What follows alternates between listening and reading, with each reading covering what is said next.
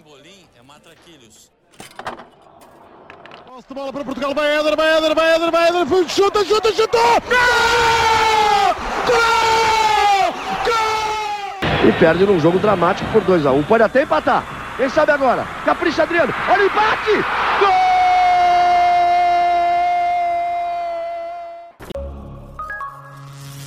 Viva! Sejam bem-vindos ao 27º fascículo desta coleção Europa América, o programa diário do podcast Matraquilhos, que tem acompanhado o Euro 2020 e a Copa América 2021. Good evening, Rui.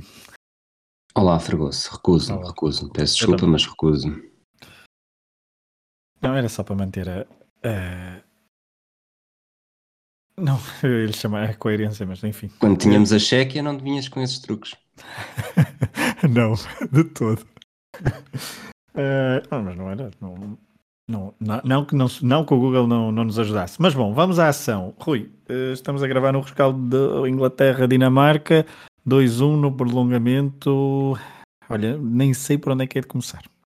Foi a vitória dos Ghostbusters, tal como eu tinha anunciado no episódio anterior que falámos da Inglaterra. Portanto, depois de eliminarem a Alemanha em Wembley, fantasma número 1 um morto. Depois de vencerem eh, em Roma, onde tinham perdido na meia-final do 90, fantasma número 2 morto. Hoje tiveram de passar por um Casper que parecia defender tudo e mais alguma coisa, fantasma número 3 morto. E agora vão defrontar a Itália em Wembley, que é também uma como se fosse o segundo fantasma depois de jogar em Roma sem ser com a Itália, agora vão jogar em Wembley com a Itália, que é a reedição de, de outras finais e de outros, outras finais de outros jogos decisivos do passado, que sinceramente a Dinamarca esteve muito bem neste europeu. Hoje não esteve melhor do que a Inglaterra, mesmo que depois se possam agarrar a um momento que pode ser um bocado mais discutível. Mas apesar disso, eu acho que uma final Itália-Inglaterra seria, ou neste caso vai ser, mais interessante do que seria um Itália-Dinamarca. Toda a gente esperava o, o cabeceamento de, Pit- de Peter Schmeichel, não, de Kasper Schmeichel no, aos 120 minutos para dar o empate e a, e a coisa ir para, para os penaltis. Na verdade é que houve um lance, tu falaste, esse lance duvidoso. Eh, não vamos entrar por aí, até porque a questão do VAR até é bastante. daria a discussão para bastante, bastante tempo. Eh, Os critérios, nós não sabemos. ehm, de utilização, neste europeu temos visto um, um VAR muito comedido, ehm, o que eu até não, não desgosto. Mas, eh, Rui, a Dinamarca, eh, há, há- que destacar algumas, alguns pontos deste jogo. Ehm, o golaço de, de Damsgaard, o quase frango, ou quase erro de, de Pickford, ainda com com 0-0. Ele anda, ele anda a ameaçar, portanto, pode ser que seja, pode ser que seja na final. E ehm, o belíssimo jogo de Harry Kane, creio que foi eh, o melhor em campo do lado, do lado inglês. Eh, alguma, depois podes comentar o que eu estou a dizer, alguma, ino, alguma apetecer. claro. Eu, eu olho para Southgate e de facto, enfim, é, é, é um pouco frustrante porque toda, hum, todas as decisões eh, vindas do banco e táticas desde o início do jogo foram algo hum, estranhas. Eh, A última então de, de Grealish de sair eh, ainda no prolongamento, ele que tinha entrado na- nos últimos 15 minutos do, do tempo regulamentar, também não deixa de, causar bastante estranheza. Pode ser que tenha causado algum toque, não, não sabemos. Mas, hum, mas de facto, com tanta gente no banco, aquilo. E a forma como a Inglaterra, é engraçado a forma como a Inglaterra acabou o jogo, bastante. Eh, a segunda parte do prolongamento foi bastante eh, sofrida no sentido em que não consegue pegar no jogo, está bastante. Mas também há aquela questão dos Ghostbusters, há, há o, o fanta- havia muitos fantasmas ali, percebo que, que se tivessem aninhado na sua, na sua, na sua, na sua área, mas eh, vejo mais Itália, mas depois podemos falar isso nos próximos fascículos, vejo mais Itália do que esta Inglaterra, mas lá está, jogam em casa, jogam em Wembley e estão mesmo eh, prontinhos para uma grande, uma grande vitória no, em Wembley no domingo, ou então é como, como o Peru, não é? O Peru está mesmo gordinho para, para matar. Isto está tudo pronto para der para onde der, caia para onde cair. Vamos ter aqui história para 45 Exato. minutos só a falar disso. Portanto, também por isso, esta final vai ser espetacular. Eu ia dizer das mais interessantes dos últimos tempos, mas nesse aspecto, e mesmo excluindo o lado português que está a comentar que se falarmos disso, acho que o Portugal-França também teve muita história dessa. Em relação ao Grealish, ele entra aos 69, sai aos 105, portanto joga 36 minutos, entra com um contexto, sai com outro. É certo que estamos a falar de um jogador que entra e sai, que é pouco comum, não é a coisa que mais me choca. Uh, sinceramente, eu percebo as críticas, não, não sou eu que vou a dizer se, se, se, deve criticar ou não. não se... Foi estranho, só isso. Não, é, não, não foste só tu também, por exemplo, estava a ver o jogo na RTP, o António Tadeia também pegou nesse, nesse assunto e eu, enquanto ele falava, eu transportei-me para o, para o jogo Portugal-Bélgica, em que na altura elogiei um pouco Fernando Santos por ter antecipado uh, como é que o jogo ia ser na segunda parte. Eu não sei até que ponto é que aqui a ideia do Southgate, e de falar depois é sempre mais fácil, quer seja para criticar, quer seja para defender. Esperava-se, eu digo, eh, quer dizer, eu, eu acho que a tendência natural, depois da Inglaterra marcar no penúltimo minuto da primeira parte do prolongamento, era esperar que a Dinamarca viesse com tudo, mesmo que a primeira parte estivesse a ser toda da Dinamarca, da, da Inglaterra, desculpa, eh, a segunda, a Dinamarca não ia estar da mesma forma expectante como já estava há muito, por muito que tivesse mais desgastada e percebia-se, mas ia haver aquele último impulso de tu sabes que se não fores para a frente e se não deres tudo por tudo, uh, és eliminado e não jogas mais no Euro. E acho que o Southgate, ao fazer aquela alteração, ao defender mesmo quando a equipa estava melhor, foi já a prever que a Dinamarca que vai aparecer na segunda parte é completamente diferente daquela que esteve nestes últimos 15 minutos. E acho que ele preferiu ser ativo do que reativo. Analisando depois é tudo mais fácil. Eu não acho que se tenha dado mal. A Dinamarca não, não provocou uh, grandes situações de perigo e até podemos defender sem grande choque que as melhores oportunidades de gol na segunda parte uh, foram da Inglaterra. E pode haver o contraditório e dizer sim, mas se ele, não tivesse, se ele tivesse mantido o Grealish em campo, as oportunidades seriam ainda melhores e provavelmente marcavam um gol mais cedo. E certo, estamos sempre aqui no caminho da especulação, mas eu da mesma forma que que há quem prefira dar uh, sempre o, e eu também sou de, dessa escola, o critério de um, o benefício da dúvida às decisões do árbitro, eu também dou o benefício da dúvida às decisões dos treinadores. Ele decidiu isto, faz sentido ou não, o que é que, estará, o que, é que terá estado por trás da decisão. Se eu fazia o mesmo, não sei se faria, provavelmente não, mas não me choca que um jogador tenha saído no prolongamento depois de entrar na primeira parte, quando com circunstâncias do jogo completamente diferentes. Não, o Grealish não entrou para dar velocidade para chegar ao 2-1 e o jogo ainda com igual, sai novamente o Grealish entra outro para tentar dar exatamente o mesmo. Portanto, eu, sou um bocadinho mais, mais ponderado. Eu, há uma, há uma Há uma, uma justificação, acho eu, a única, uh, não, é, não é única, há uma boa justificação, que é o facto de não ter mais ninguém para tirar para uh, introduzir esse tal homem mais, mais defensivo, porque Sterling ainda estava bastante rápido, e isso viu-se nos últimos minutos uh, do jogo, ainda poderia perfeitamente ter, ter causado dissabores. Harry Kane é Harry Kane e, portanto, não, não sobrava muito mais a não ser retirar um defesa por um defesa, ou então tirar alguém que já tivesse uh, que já, já tivesse entrado. Por isso uh, não, é, não é, é, a única, é a única forma que eu encontro para justificar, apesar de também haver um contraditório que é Jack Grealish poderia ter uh, sido importante para ter mais bola nesse, nesse último minuto, quando se, em, em, momentos do jogo que assim fossem, fosse pedido.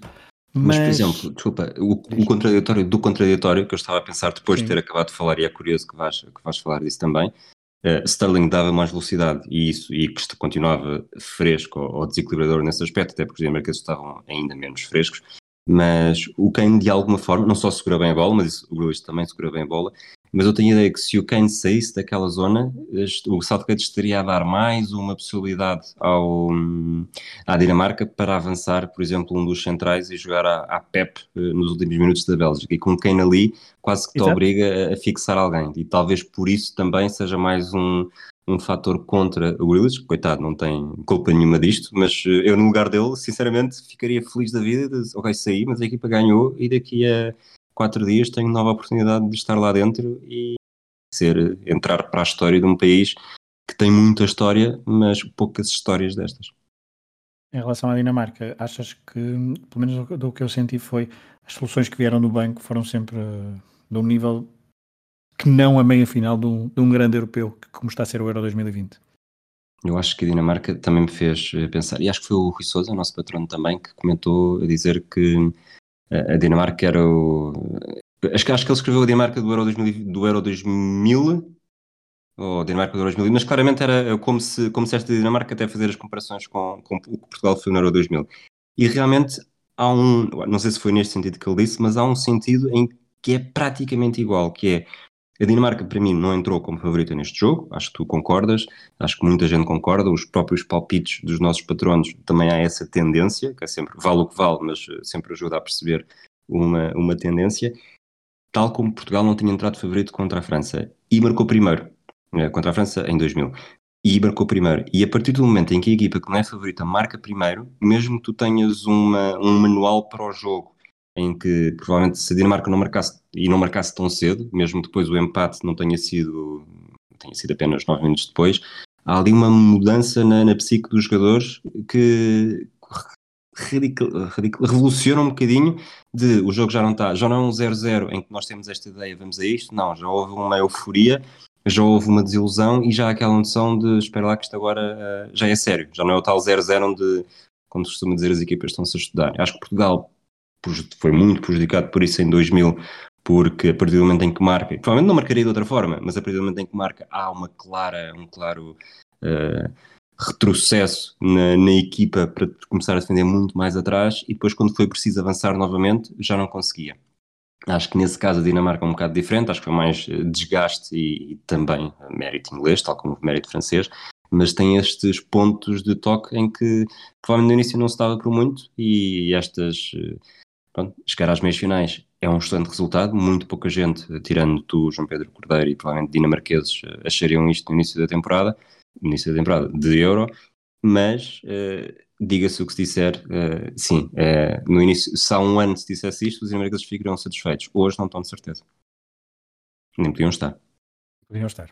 Um, Itália e Inglaterra, haverá muito tempo ainda para falar sobre este sobre, este, sobre esta final, também ainda o destaque, mas também algo que poderemos falar com mais profundidade num, num dos próximos, no próximo fascículo, amanhã, é, é o facto da Argentina ter uh, conseguido o lugar na final um, e marcado o encontro com o Brasil na final tão desejada da Copa América. Uh, Rui, muito rapidamente, a Argentina marcou cedo, entrou muito bem frente à Colômbia, entrou com muita vontade de, de arrumar o jogo cedo, só fez um golo, Uh, e depois uh, praticamente se eclipsou. Messi foi. Um, há ali uma entrada sobre Messi. Messi passa todo o jogo a sangrar de, de, ali na zona do, do tornozelo. E, um, e, é, e depois nos penaltis consegue ser mais feliz. A Argentina, do lado colombiano, destaque para Luís Dias, jogador que, que atua em Portugal no Futebol do Porto, que faz um golaço. Ele que é daqueles jogadores que só sabe marcar bons golos, não, não sabe marcar golos, uh, golos banais. A Colômbia talvez tenha merecido pelo menos a decisão nos, nas grandes penalidades, porque teve mais bola, teve maior ascendente depois da entrada fortíssima da Argentina, mas uh, houve estrelinha nos penaltis para a Argentina, algo não muito habitual na Copa América nos últimos anos, e agora frente ao Brasil será uh, o tira-temas. Portanto, estiveste a falar do Ibrahimovic de Bogotá, foi isso? uh, não sei se ele é de Bogotá, mas sim. Mas, pois eu, também, eu também não sei, mas pronto. Não, eh, por acaso, ele, ele é uma história. De, ele, ele é de. Ele é de Barrancas de Lagoa Rira, um, mas ele até em 2015, salvo erro, atuou numa, numa, num torneio que eu nem conhecia, que é a Copa América Indígena, um, e foi uma, uma das grandes, orientado por, por Valderrama, numa seleção Há uma Copa, há um torneio alternativo do, do, do continente sul-americano e onde ele se destacou ainda muito, muito mais fininho do que, do que é, de facto, uh, mas ele fez uma, uma, grande, uma grande Copa América, marca dois golaços, talvez os, um deles é, é, provavelmente o melhor gol desta Copa América, não me estou a lembrar de um melhor do que aquela bicicleta que marcou frente ao Brasil. Uh, e este gol também merece, merece ser visto e revisto, uh, mas, mas passa a bola. Brasil e Argentina têm, eu acho que apesar dos títulos do Uruguai continuar a ser a equipa com mais Copa América, Copas Américas, são, para mim, as duas melhores equipas da América do Sul, até historicamente, têm um total de 23 títulos uh, acumulados, e sendo certo que grande parte das edições da Copa América não tinham necessariamente uma final, era por grupos, e depois às vezes havia aquele jogo de desempate que acabaria por funcionar como uma final. Finais Argentina-Brasil foi em 1937, é um tal jogo de playoff em que a Argentina vence 2-0, e depois, eh, aquela que está no nosso, no nosso genérico, com o Adriano a marcar perto do final, e depois há penaltis em 2004 e na edição seguinte em 2007. Nas duas com vitória para o Brasil. Eu acho que o Brasil-Argentina é sempre espetacular, mesmo com estádio vazio. Nem quero imaginar o que é que seria com, com estádio cheio. No Maracanã, eu acredito que, que os argentinos estão mortinhos, mas mortinhos mesmo, para provocar um, uma espécie de terceiro maracanaço, este no Maracanã também, não no, em Minas Gerais. Messi ontem estava irreconhecível, aliás, ontem acho que foi, foi o dia para capitães estarem um bocado não lhes vou, vou chamar-lhe alterados só para ser eh, para não ser muito antipático, porque depois temos o Chiellini naquela naquela cerimónia, tanto na entrada em campo depois como no, na escolha do antes dos penaltis, estava estava esquisito, vá, diferente. Mas eu acho que o Messi ouviu, tu vais falar da, daquele momento do penalti, eu acho que ele ouviu o nosso episódio, falamos tanto de música, ele depois bem que disse, vai lá agora, vai lá agora. Nem é tanto nesse, mesmo durante os penaltis, a forma como ele festejava e como uh, o Messi acho que na grande comparação com o Maradona, o Messi nunca teve a fibra que o Maradona mostrava. Há outras coisas que o Messi nunca mostrou na comparação, mas o Messi, nós quando olhamos para o Messi, nunca foi aquele, aquele argentino de sangue na guerra e estar ali a vibrar e um Simeone, por exemplo. Obviamente, isto aqui é quase um sacrilégio estar a comparar os dois, mas da personalidade argentina. E ontem, durante os penaltis, olhando para o Messi, ele parecia não só um verdadeiro líder, como alguém que estava ali a sentir aquele momento de forma é, muito especial. Não sei se foi da macada que levou, não sei se é por sentir que está mais do que na hora de, de vencer uma Copa América, até porque nem sei quando é que é a próxima, mas provavelmente Messi aí também já estará num, num final de carreira perigoso, mesmo que continue a jogar, já está claramente em fase decadente, porque acontece, está, está a acontecer com o Ronaldo, está a acontecer com o Messi, vamos, estamos a preparar para as novas gerações, e este Brasil-Argentina, para ele, eh, se ele conseguir eh, vencer uma Copa América finalmente, depois das finais perdidas que marcaram também um pouco a carreira, sobretudo ao nível internacional com a Argentina. Ter uma final no Maracanã com o Brasil, se ganhar, eu acho que temos aqui também o. É, é, claramente a cereja que falta. Não é um Mundial, ele teve essa oportunidade no palco, teve essa e provavelmente poderá ter outra, mas teve em 2014 essa oportunidade de vencer no Brasil e agora novamente no Brasil volta a ter uma, essa, essa chance de, não sendo uh, um Mundial 86, mas de cruar para não ficar em branco, totalmente em branco e não te ficar com, com aquela fama de pé frio em finais com a Argentina. E já agora, por estar a dizer isto que falei de 86, desculpa, em relação, como a Inglaterra está diferente e como os adeptos estão diferentes, o jogo acabou com os ingleses a recuperarem um hábito que nasceu, ou sobretudo ficou imortalizado, no Mundial em que sofrem um gol com a mão de Maradona, que é a ola mexicana. Portanto, a ola mexicana, na verdade, foram os olés. Portanto, os olés. Sim, mas eh, pronto, hispânico. E pronto, estão mudados os ingleses. E a ver se uh, Messi então e a Argentina também protagonizam um episódio de Los Caça-Fantasmas, não? Uh, se há os Ghostbusters ingleses, veremos uh, Messi então no palco onde esteve muito, muito, muito perto de ser campeão do mundo. Mas uh, aquela bola não entrou na baliza de Manuel Neuer. Rui, dia na história. Vamos às rubricas. Uh, 7 de julho de 2021. Tens alguma coisa para a mostra? Tenho um jogo de 2016 que, sendo um jogo importante e que foi também esse uma final antecipada, acho que é um jogo com, apesar de tudo, com uma história um bocado fraca. Foi o Alemanha-França, a segunda meia-final, decidia-se o adversário de Portugal. Uh, a Alemanha tinha eliminado a Itália, vinha daquele, daquela loteria de penaltis que eternizou uh, o Zaza.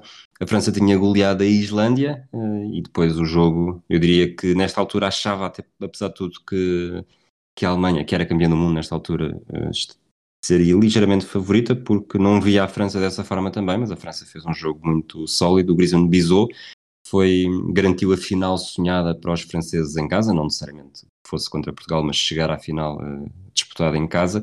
Griezmann chegou aos seis golos, foi a segunda melhor marca de sempre no europeu, só outro francês uh, numa edição organizada em França é que fizeram mais, que Platini 84 com 9.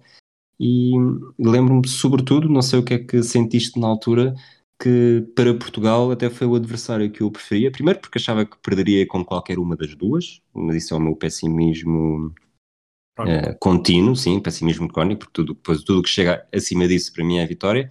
E, mas achei que com a Alemanha era derrota garantida, até porque estamos em 2016, eh, tivemos derrotas em 2014, 2012, uh, em 2008, 2008, em 2006, portanto os jogos com a Alemanha eram mesmo, não que os jogos com a França fossem melhores, mas naquele momento senti que a Alemanha era mesmo garantida a derrota e com a França poderia haver ali a narrativa de inverso, invertida de 2004 a funcionar e pronto, acabou por acontecer isso.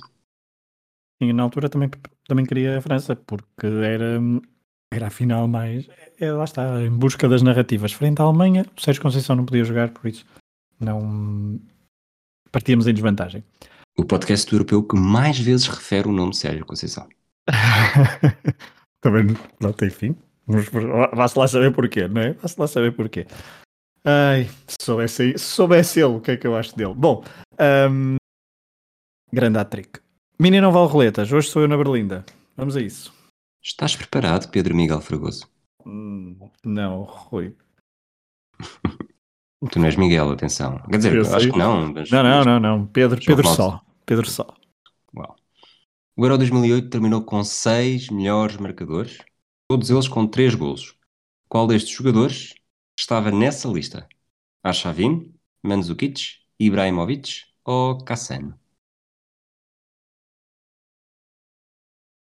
Qual é que estava nessa lista? Sim, portanto, qual destes quatro jogadores marcou três golos no Euro? Eu estou a dizer aqui 2008, mas isto é 2012, desculpa. 2012, o Arshavin. Então não. O Arshavin não marca. Peço desculpa. O Euro 2012 terminou com seis melhores marcadores, todos com três golos. Destes, quais é que chegaram aos três? Arshavin, Mandzukic, Ibrahimovic ou Kassan? Kassan em 2012? Arshavin em 2012? Ui, Ibrahimovic é bem capaz de ter marcado três. Uh, aquela bicicleta, a Inglaterra, portanto acho que vou ficar por aí. O Mandzukic, a Croácia.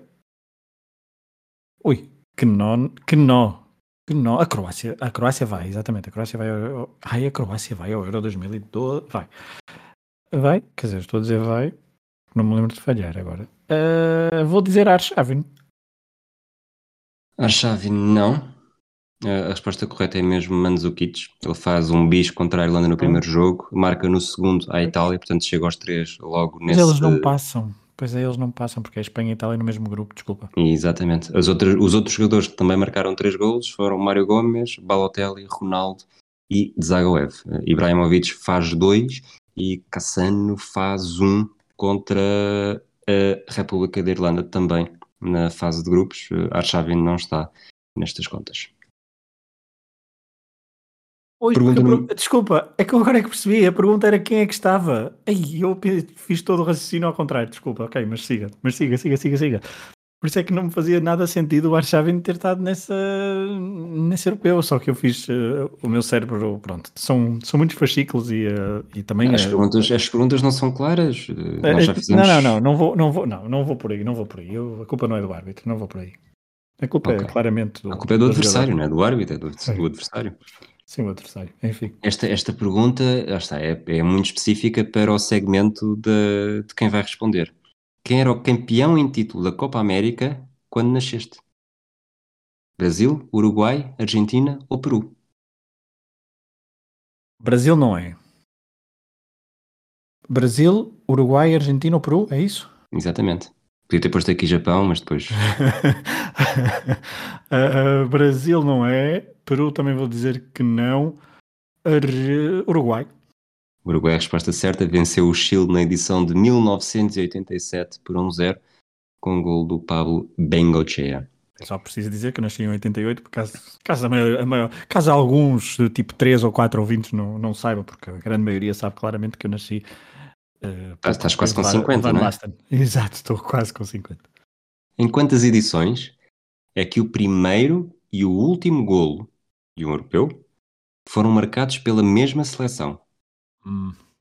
Duas, três, quatro ou cinco? O primeiro e o último. Portanto, o primeiro e o último. 2016 não. 2012, 2012 não. 2008 não, 2004 sim. Certo. Um, obrigado. 2000, 2000 não. De 96, 96 é, não, 96 também não. Até agora está tudo certo, só para, 90, para te manter. 92 também não. 88, 88, 88, não. Correto. Não, não, não, não. A Alemanha ah. não. A RFA 84 é bem provável que sim. Portanto, já temos duas um, na minha cabeça.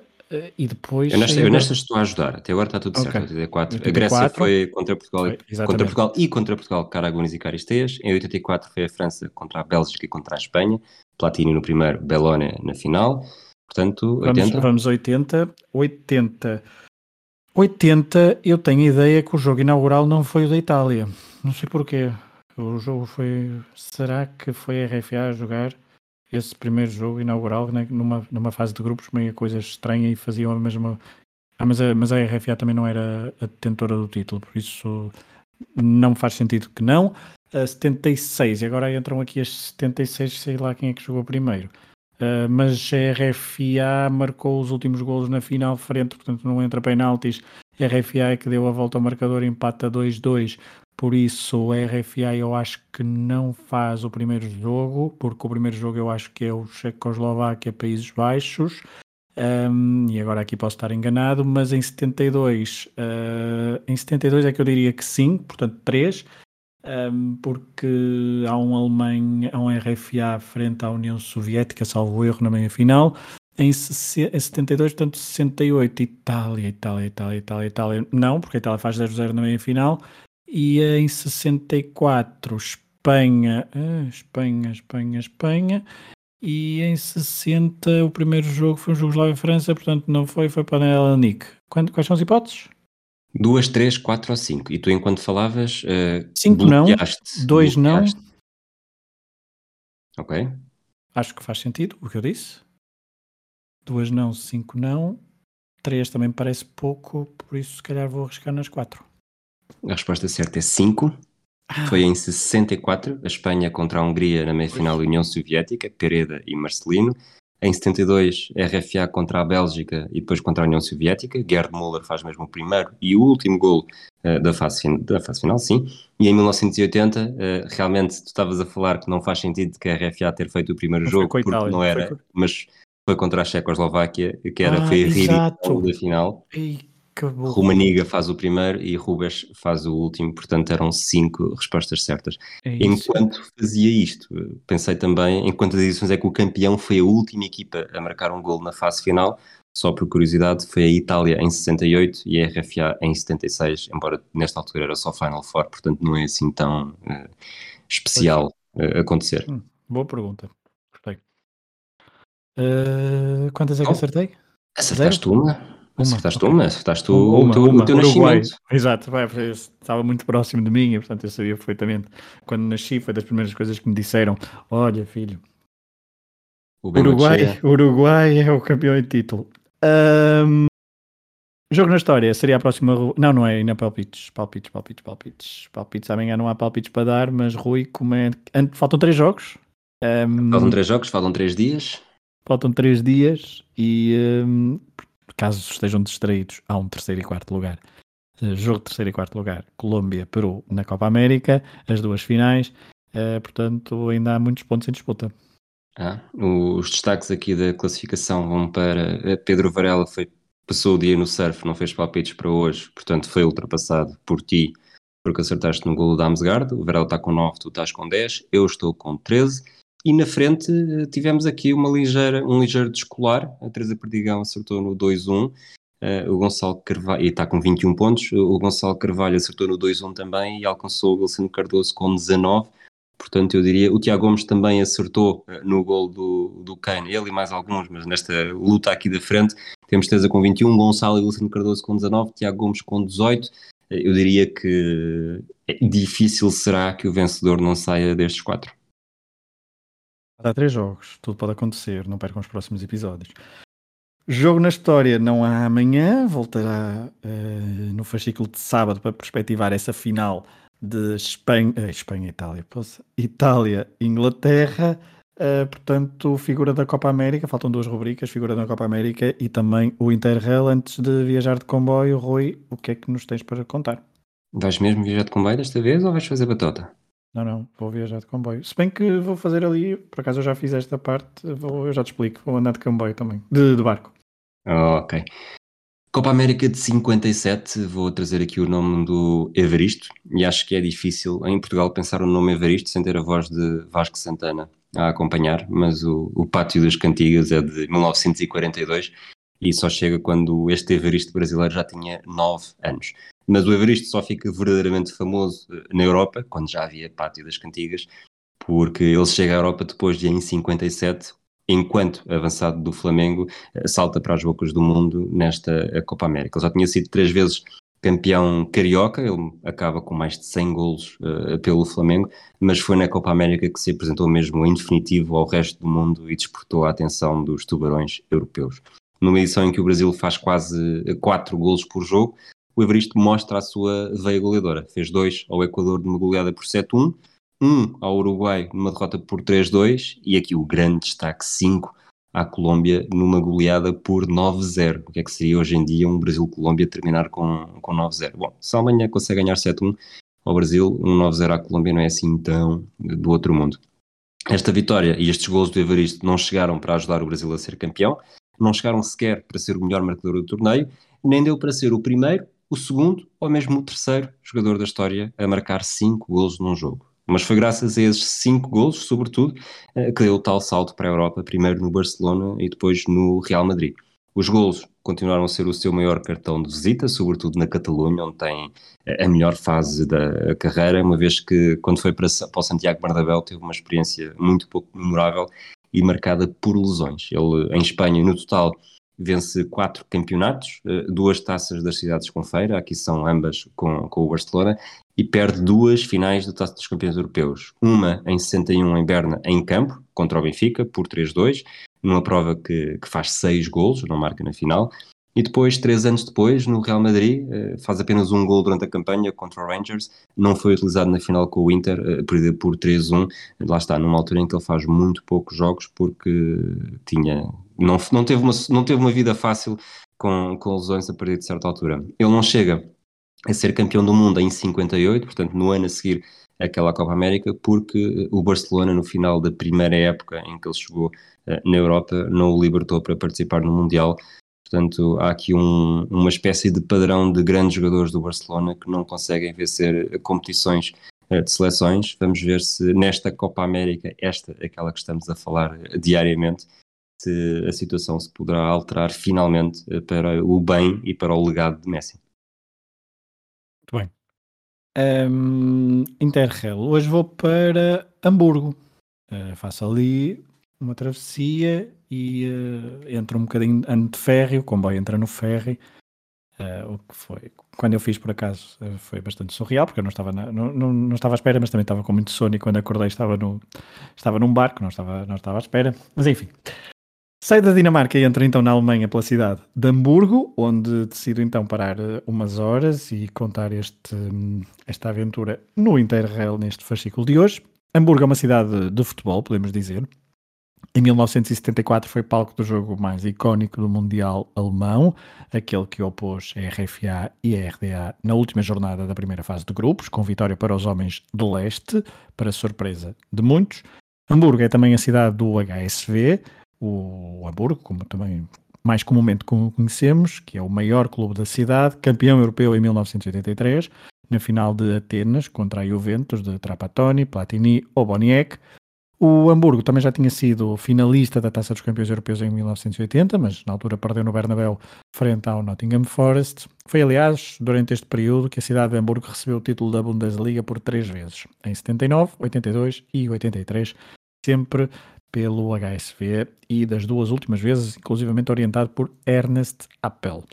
Desde então, o Hamburgo, ou o HSV, nunca mais conseguiu ser campeão e em 2008 desceu pela primeira vez à segunda divisão, onde ainda se encontra hoje em dia. E é no segundo escalão do futebol alemão que temos direito ao derby da cidade. Não venho hoje aqui falar de derbys, mas sim apenas de um clube. O grande rival do HSV na cidade de Hamburgo é o São Paulo, um clube pirata que rema contra a maré desde há muitos anos. Ir ao Miller Thor Stadium é ir a um espaço contra a natura no futebol contemporâneo. Por aqui luta-se contra a homofobia, contra o fascismo, contra o racismo. Durante a primeira década do século XXI, o presidente do clube era um homossexual assumido. O clube já chegou a expulsar adeptos que emitissem opiniões xenófobas, racistas ou homofóbicas, e nos últimos anos, com a Alemanha a receber um número muito elevado de refugiados, o São Paulo foi um dos que, uh, no mundo do futebol, uh, mais se solidarizaram, solidarizaram com a dignidade destas pessoas que fugiam de condições miseráveis nos seus países de origem. O clube está completamente enraizado no bairro com o mesmo nome, Saint Pauli. Hamburgo é uma cidade portuária e Saint Pauli sempre foi uma zona histórica de convívio de estivadores, marinheiros e outras profissões que procuravam os famosos bordéis. O que se passa no bairro é refletido no estádio e os membros do clube não ignoram de todo os acontecimentos fora de portas. A cultura popular é enaltecida e ao longo dos anos são vários os momentos em que, em que os adeptos se uniram para salvar as finanças do clube, seja através de revistas, roupa ou outras ações com o objetivo de dotar o clube das melhores condições possíveis. O clube estreou-se na Bundesliga 70, na época de 77-78, mas apenas com seis vitórias e seis empates que não foram então suficientes para assegurar a permanência. No final dos anos 80, o São Paulo voltou à Bundesliga, esteve no principal escalão do futebol alemão por três épocas consecutivas, entre 88 e 91, Nessa altura, os dirigentes do clube tentaram expandir o estádio e criar uma cidade desportiva, vamos chamar moderna. Os adeptos do clube não gostaram de ver um investimento que, segundo eles, iria descaracterizar toda a essência do clube e do bairro. Mobilizaram-se e impediram a construção de algo que até uma zona comercial estava incluía, estava planeada. Ou seja, era hum, aquela típico aproveitar o futebol como âncora para mudar um bairro de uma cidade. O São Paulo teve ainda mais quatro presenças na Bundesliga, mas desde 2011 que vive no meio da tabela da segunda divisão, agora com o convívio do HSV. Numa altura em que a UEFA tem dificuldades em perceber o que é político, ou melhor, dificuldade em distinguir o que é dignidade ou falta dela, numa altura em que o futebol se uniformiza à escala mundial, ainda há instituições que tentam remar contra a maré. O São Paulo e os seus adeptos têm a fama serem muito esquerdistas, mas ideologias à parte, os seus principais motos são, digo eu, os certos. A luta pela dignidade de cada pessoa, de cada ser humano e lutar pelo seu clube contra todo tipo de negócios uh, duvidosos. Pode parecer que está na moda em 2021, mas o São Paulo já o faz há décadas. Último pormenor, o primeiro derby entre o São Paulo e o HSV na Bundesliga resultou em vitória pirata em setembro de 1977 no Volkspark Stadium. Uma vitória inédita até hoje no principal escalão. Nunca mais o HSV foi surpreendido pelos rivais da cidade. Mas certamente que os adeptos do São Paulo não se importarão muito com estes registros. Neste bairro e neste clube, outros valores mais altos se levantam. Fragoso, uh, amanhã não há jogo na história, não há dia na história. Vamos para aqui falar de receitas ou, ou trazes alguma surpresa? Hum, estás, a pedir, estás a pedir surpresas? Não. Segmento de surpresa. Queres, queres, que eu, queres que pode ser? Pode ser um segmento é? de surpresa. Cada um, cada um de nós tem de trazer um segmento de surpresa. Muito bem. Para além do Interrail e da figura da Copa América, portanto, preparem-se a um segmento de surpresa para amanhã. O que eu fui arranjar. Mesmo. Eu não sei se. Eu acho que sou eu a editar, não é? Eu vou cortar esta parte e ninguém vai saber disto. Sabes que eu acho que já, já confirmei isto uma vez com o Rui Malheiro, que é uma, algo que o meu primo está sempre, sempre, sempre a imitar e na voz do, Rui Malheiro, do, do João Malheiro quando ele era diretor de comunicação do Benfica, em que se falou muito que o Benfica ia ter um jogador, que ia ter uma surpresa na, na, no jogo da apresentação, ou na noite da apresentação. E depois não houve surpresa nenhuma. Não houve jogador nenhum, aliás. E acho que o João Malheiro diz qualquer coisa como: Eu disse que ia haver surpresa, não houve jogador surpresa, logo houve uma surpresa. Portanto, se calhar eu ainda vou pensar se o meu segmento não é não haver segmento nenhum. Psicologia invertida, muito bem. Um abraço a todos.